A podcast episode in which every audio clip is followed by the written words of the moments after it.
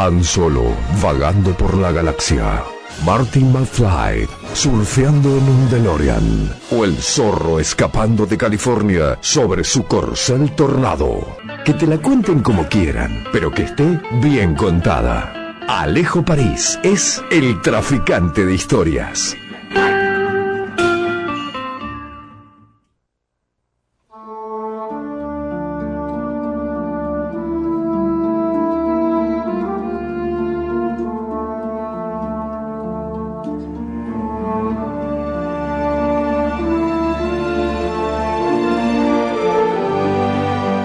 16 minutos pasan de la una de la tarde y no puedo negar eh, que tengo un poco de miedo porque estoy a punto de meterme en un terreno que prácticamente desconozco. O sea, conozco, pero por una cuestión de cultura general, eh, en la cual me siento obligado a conocer punteos mínimos y es más, no estoy seguro seguir todas las películas. Mire lo que le digo. Nos vamos a meter en un terreno interestelar, me animaría a decir. No sé, descríbelo un poco más eh, y mejor usted, París, porque yo, en el afán de querer presentarlo, me voy a mandar una macana. ¿Cómo anda? Bienvenido. ¿Qué dice Patricio? ¿Cómo anda? Muy feliz cumpleaños del, Club Colón, ¿no es cierto? Que ayer fue, bueno, escuchaba ahí, venía escuchando el tema de las pases, de las pastillas del abuelo, muy atinado también. en la previa del clásico santafesino, bueno, con, con idas y vueltas, definiendo horario, parecería que el horario está definido, no se sabe todavía, pero bueno, nuestro territorio, si bien eh, entre pintas y, con algún fuego prendido podría ser tranquilamente el fútbol, en esta ocasión es uno, mm, creo que de los más alejados del fútbol. una, una historia intergaláctica, dijo usted, y no se equivocó, ¿sí? Em, el universo de Star Wars nos atiende a propósito de lo que fue la coyuntura de esta semana, más precisamente Ay, no me digas que lo perdí. A ver si lo tengo Alejo del otro lado. Alejo. ¿Sí? Ah, ahora sí, ahora, sí, perdón. Se, había, cortado, se había cortado. Ahora sí. Ah, bueno, bueno, bueno. No sé dónde había quedado entonces, porque venía eh, hablando. Hablando, hablando de que esta semana justamente tenía un significado especial para el mundo Star Wars. Exactamente, exactamente. Esta semana fue el día eh, de Star Wars o el Día Internacional de Star Wars o el Star Wars Day, también llamado. Eh, es curioso esto porque no tiene nada que ver eh, con, algo de la trama. A ver, vamos por el principio. Eh, calculo que es un fenómeno muy reconocido, que alguien de oído mínimamente lo habrá tocado, pero bueno, vamos a explicar, ¿no? El universo Star Wars es un universo que construye George Lucas, que ahora desde hace un tiempo ya conforma parte de lo que es la industria de Disney, pero que fue parte de George Lucas y de LucasArts desde su origen hasta hace poco tiempo y que conforman todo el universo de Star Wars eh, a partir de las películas, ¿no? Todos los episodios que se estrenaron en el cine y también ahora algunos spin-off, ¿no? Algunas historias que se desprenden de ese universo cinematográfico y se van, por ejemplo, a la pantalla chica o a las plataformas de streaming, ¿no? Seguro, seguro. Eh, ¿cómo, en, qué año nace? Usted, para, para, vamos a arrancar de vuelta esta charla. ¿Usted se considera un fanático de Star Wars? Eh, sí, pero entiendo que hay mucha gente que conoce mucho más. O sea, a mí me gusta mucho, pero no soy un enfermo de conocerme todo. Seguramente hay gente que conoce mucho más que yo. Bien, no, sí, seguramente. Bueno, nuestro amigo Esteban Jordan es un fanático. Primero que es un cinéfilo, por ende, eh, eh, eh, el título lo obliga a conocer más de Star Wars y de cualquier otra película o serie que conozcamos nosotros.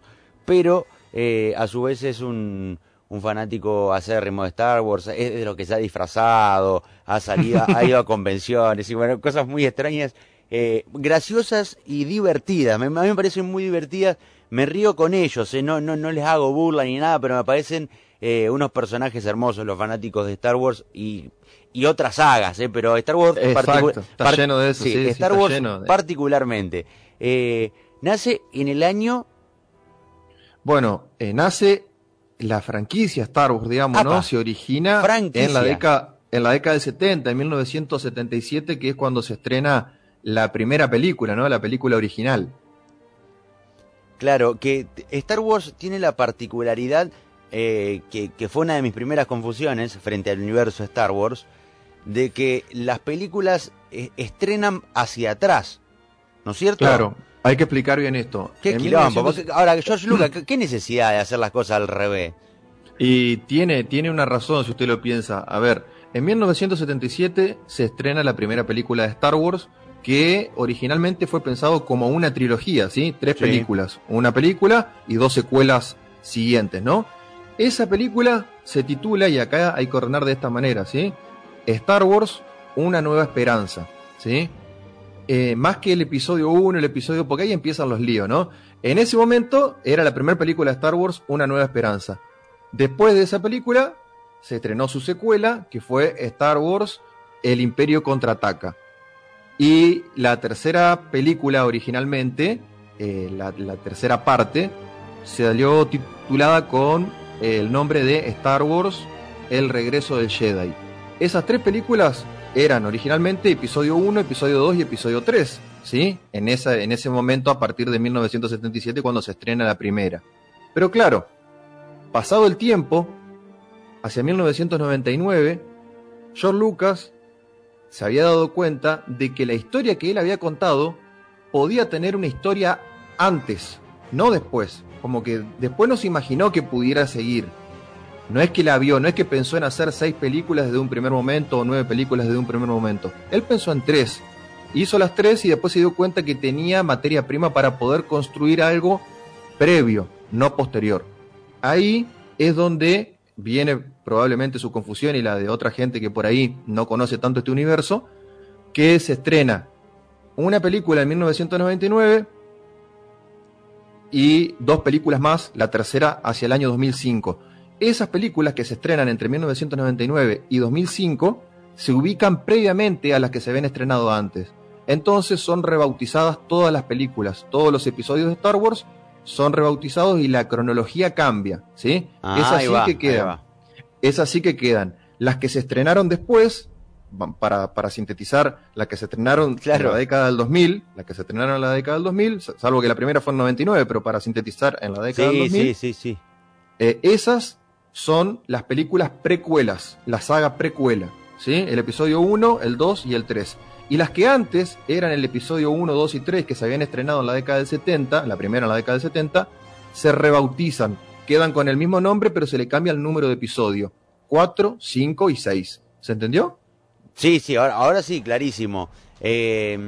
To- toda una, un- un- una historia, o varias historias en realidad, eh, contadas en esta saga. Tal cual, hay todo un universo que, que es... A ver, eh, el universo de Star Wars es un universo que puede llegar a compararse con el universo del Señor de los Anillos, por mencionar también una franquicia eh, reconocida, ¿no? Eh, porque es todo un universo que se construye desde cero, en donde George Lucas inclusive construye, construye lenguas, construye idiomas Ah, eso, eso es maravilloso, eso es maravilloso. Construye planetas, no va a construir idiomas, ¿no es cierto? Pero bueno, me, me parece, la cuestión lingüística me parece genial, eh, me parece algo súper innovador y súper complicado también de hacer. Bueno, ha habido otras películas que también lo han hecho desde otro enfoque, como La Naranja Mecánica, por ejemplo, pero me parece que esto es eh, enmarcado dentro de la ciencia ficción, le da otra connotación. El día de Star Wars, el Día Internacional de Star Wars o el Star Wars Day, se celebró el 4 de mayo, o sea, el martes, el último martes. La particularidad de esta semana, que por eso lo traemos a colación hoy, es que este 4 de mayo, el de 2021, fue el décimo aniversario desde que se, empie- desde que se empezó a organizar el Star Wars Days en el año 2011. El- La primera celebración fue el 4 de mayo del año 2011. Y lo curioso de esto, fíjate cómo tiene que ver también con la cuestión lingüística, y esto me interesa mucho, es que en realidad esto surge como un juego de palabras, porque nace a raíz de una publicación del diario británico London Evening News, justamente del 4 de mayo, pero de 1979, cuando en una nota miembros en ese entonces del Partido Conservador del Reino Unido felicitaban a Margaret Thatcher porque recién había sido electa como primera ministra del país. Ajá. Y en, en esa felicitación se desprendía este juego de palabras, que, que es una coincidencia lingüística, con una frase característica del universo Star Wars, que en español significa que la fuerza esté contigo o que la fuerza te acompañe. Claro. En inglés, en inglés, la fecha, el mes, mayo, que se pronuncia May, eh, The Force, en este caso cuatro, ¿no es cierto?, en, la, consecución de, cuarto, ¿no?, el cuarto día del mes de mayo, eh, hace una coincidencia lingüística de la fecha con, eh, con la frase de Star Wars, ¿no?, en inglés, May the Force be with you. No, excelente. El, el mensaje completo que se publica, insisto, en la edición del 4 de mayo de 1979 en el periódico británico London Evening News, de parte de estos miembros del Partido Conservador del Reino Unido, decía, May the Force be with you, Maggie. Congratulations. Ese era el mensaje completo. Y a partir de ahí, claro, se generó la coincidencia lingüística con la frase de Star Wars que la fuerza te acompañe. Por eso, la leyenda que uno podrá haber visto eh, durante este día, ¿no? Durante el 4 de mayo, desde el 2011 hasta esta parte, no es May the Force be with you, Force con F O R claro, claro, e, sino con el 4, el T y la, T y la H, ¿no es cierto? Excelente. Excelente. Así que me, pareció muy interesante eso, eh, que en realidad es bueno una, una, historia que viene del año 2011, pero bueno, se, resignifica ahora a partir de los 10 años y bueno, los fanáticos de Star Wars agarraron esto y empezaron a hacer una movida a través de las redes sociales. Pensemos en el año 2011, redes sociales eh, incipientes si, la acompañamos, la, si las comparamos, digo, con, con, la actualidad, pero no tanto, ¿no? Ya tenían la fuerza suficiente como para poder organizar a todo un universo que, que, es gigante a lo largo de todo el mundo. Hay muchos fanáticos de Star Wars. Y mm, la consecuencia de esto fue un festival de cine organizado por Toronto Underground Cinema y a partir de esta fiesta un montón de empresas, por eso digo, el, todo el aparato, no solamente la multitud de fanáticos, o, sí, digamos, la multitud de fanáticos que genera todo un nicho, un, universo cautivo de clientes para grandes empresas que aprovecharon para realizar ofertas, descuentos y, vender sus productos, su merchandising de Star Wars, ¿no? Un fenómeno que tiene que ver con, con la civilización del ocio, con, la industria del consumo. Ahora, ¿y, cómo esto debe haber replicado? Porque digo, eh, con, la, emergencia de las redes sociales, y digo, esto tiene que ver, yo siempre lo, encuentro como punto de encuentro eh, al indio y a los redondos con muchas cosas y con muchos fanatismos. Y el fanático de Star Wars eh, tiene algo en común con el fanático de los redondos, que es que a las cosas de Star Wars le encuentran seis significados distintos a cada, a cada palabra, a cada frase, a cada escena le encuentran... No, porque acá lo que George Lucas... Y viste que pasa mucho con el fanático de los redondos que te dice, no, porque acá lo que el indio quiso decir con... Y mentira, el indio nunca lo explicó. Y George Lucas nunca dijo que en el lenguaje que hablan los, los, los personajes de tal planeta quiere resignificar la revolución de Uganda. Y los tipos te dicen, no, porque George Lucas en, en este caso se refería a las Islas Baleares antes de que los españoles llegaran. Nada que ver. Pero ocurre mucho esto con el fanatismo, digo, eh, en cuanto a eh, significado de frases, de canciones, y cuando hay tanto para abarcar, digo, yo lo decías vos al principio, George Lucas se encargó de inventar planetas y todo lo que a estos planetas incumbía, lenguaje, bandera, simbología, todo, todo. Pero aparte, aparte, fíjate la curiosidad de esto, Pato, también, que en el origen del universo de Star Wars, insisto, década del 70, no fue un momento cualquiera para la coyuntura internacional. Claro, claro. La guerra, la Guerra Fría y la carrera espacial estaba en el medio, ni más ni menos que eso.